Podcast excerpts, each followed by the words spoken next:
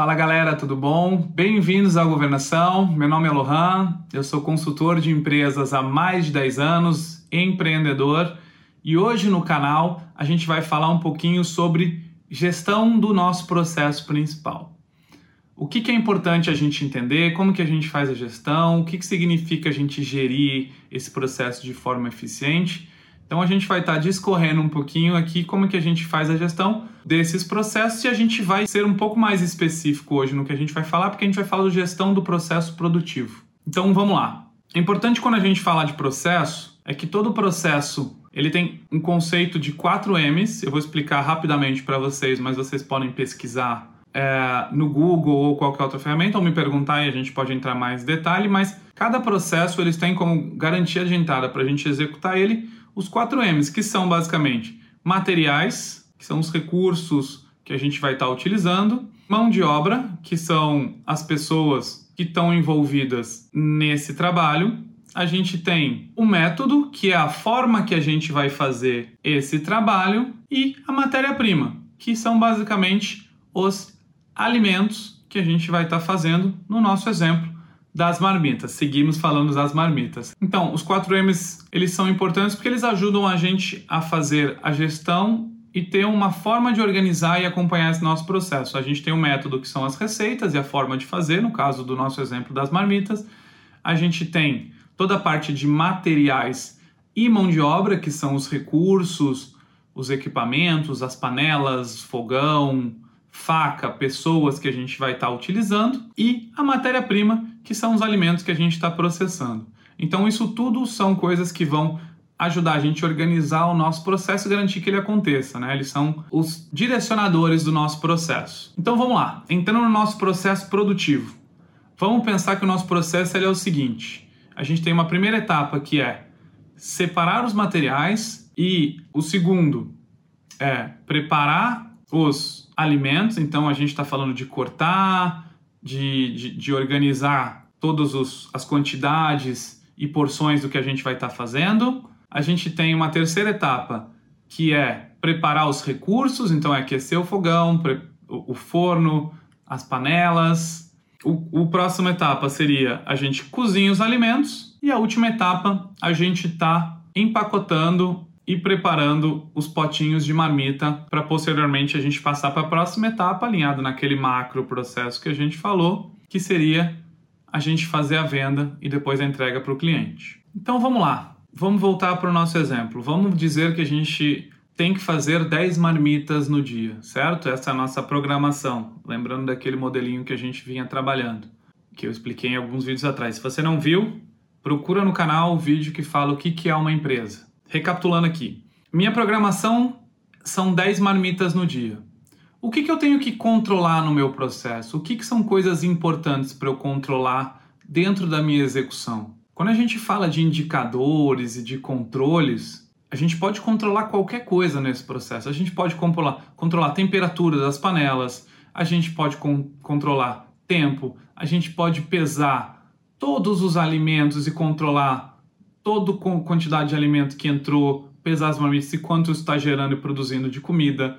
A gente pode controlar a temperatura dentro das panelas, se a gente tiver a tecnologia para isso. Então, quando a gente fala de controle e execução, tem uma série de coisas que a gente pode controlar e gerir dentro do nosso processo produtivo. Uma coisa que vai ajudar a gente a nortear e saber exatamente o que a gente tem que controlar é um pouco do que a gente falou no último vídeo, que é a nossa cadeia de valor. Se o nosso cliente tem visão de valor, custo, a gente precisa garantir que o nosso processo seja o mais barato e enxuto possível. Então, os tempos são importantes, o preço que a gente paga nos alimentos é importante, a gente reduzir e minimizar desperdícios é importante. A gente tem poucos auditorias ou cheques de qualidade durante as etapas, porque o cliente não paga necessariamente pela qualidade e existe uma tolerância maior em relação a, a algumas passagens de ponto ou uma, a manutenção do nível de qualidade do alimento. É diferente do processo da qualidade, em que eu tenho que garantir e eu tenho que ter um cheque, um controle no meu processo a cada etapa que eu finalizo de qualidade. Então eu tenho que ter todo um preparativo de cheque da matéria-prima e garantir que estão todas no padrão esperado, que senão a, o produto final pode ficar diferente. Eu tenho que ter um cheque nos cortes e no tamanho, no padrão de toda a preparação do alimento, porque o cliente espera esse nível de qualidade e excelência. Os tempos e, e, e cozimentos e a saída do alimento de cada uma das etapas, eu tenho que checar a qualidade, eu tenho que checar a consistência, eu tenho que checar a cor, porque o cliente está pagando por isso. Então vocês estão vendo que o controle e o que, que eu tenho que controlar e gerir é muito mais rígido do que um processo que o custo que eu tenho basicamente garantir os volumes de matéria-prima, eu tenho que cumprir os tempos das etapas e garantir a produção de volume. Então os tempos são importantes, muito mais. É lógico que existe uma margem, uma tolerância, né? O, o cliente ele quer preço, mas ele quer uma comida boa mas ele vai ser menos exigente em forma apresentação, um padrão para estar tá sempre igual, a, as porções exatamente iguaizinhas. Então, ele não paga por isso. Então, você tem é muito mais rápido e o que você tem que controlar é muito menos, porque ter controle das coisas é um custo. Então, é importante quando a gente fala de gestão do nosso processo, e aí que eu falei um pouquinho do específico do processo produtivo, é importante, alinhado com a cadeia de valor, a gente saber o que, que a gente tem que estar tá controlando. Então, o gasto em cada uma das etapas, o custo, e quando a gente fala de custo, é tempo, utilização de matéria-prima, insumos e recurso, ele precisa ser muito bem controlado para a gente minimizar o custo do que a gente está fazendo aqui. Em contrapartida, a qualidade ela tem um custo maior, mas ela te gera um resultado maior porque o teu cliente está pagando por isso. Então é importante vocês terem em mente o que eu vou gerir e vou controlar no meu processo, a quantidade de indicadores tem que estar muito alinhado com a visão de valor do meu cliente. Um outro exemplo rápido que eu posso dar para vocês, imagina que você tem um carro e você tem um objetivo de chegar em determinado local que está a 100 km de vocês em uma hora. Então você tem essa sua programação. Você tem que rodar 100 quilômetros em uma hora. Então vamos dizer que você tem que chegar lá às 5 horas da tarde. Então você vai ter que sair uma hora antes, rodar a 100 por hora e em uma hora você chega onde você quer. Então você tem essa programação macro. Você pode detalhar ela um pouco mais. Você pode dizer que a cada 15 minutos você tem que ter andado 25 quilômetros. Então, essa é a sua programação mais detalhada.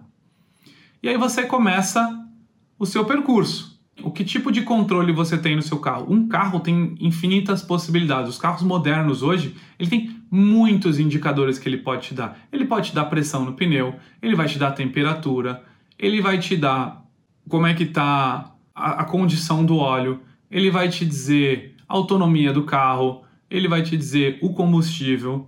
Mas para fazer essa sua viagem de uma hora a 100 km, quais são os indicadores importantes que você tem que estar tá acompanhando? São basicamente a velocidade, que você tem que garantir que está a 100 por hora, e a quilometragem rodada. São os dois indicadores que, nesse momento, por mais que o carro te, te, te dê uma infinidade, são o que são importantes para você estar tá controlando nesse teu processo, nessa tua viagem de uma hora. Então vamos lá a cada, 20, a cada 15 minutos ter rodado 25 km, você está controlando velocidade de quilometragem andada. E vamos dizer que no seu primeiro cheque você não rodou e não conseguiu fazer os 25 km, você fez 20 km nos primeiros 15 minutos.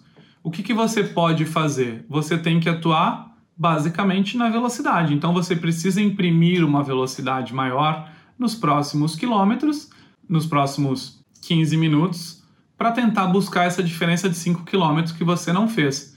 Então a lógica de gestão e acompanhamento é você vai controlando e acompanhando a execução e você vai tendo esses cheques para garantir que você está dentro do que você planejou.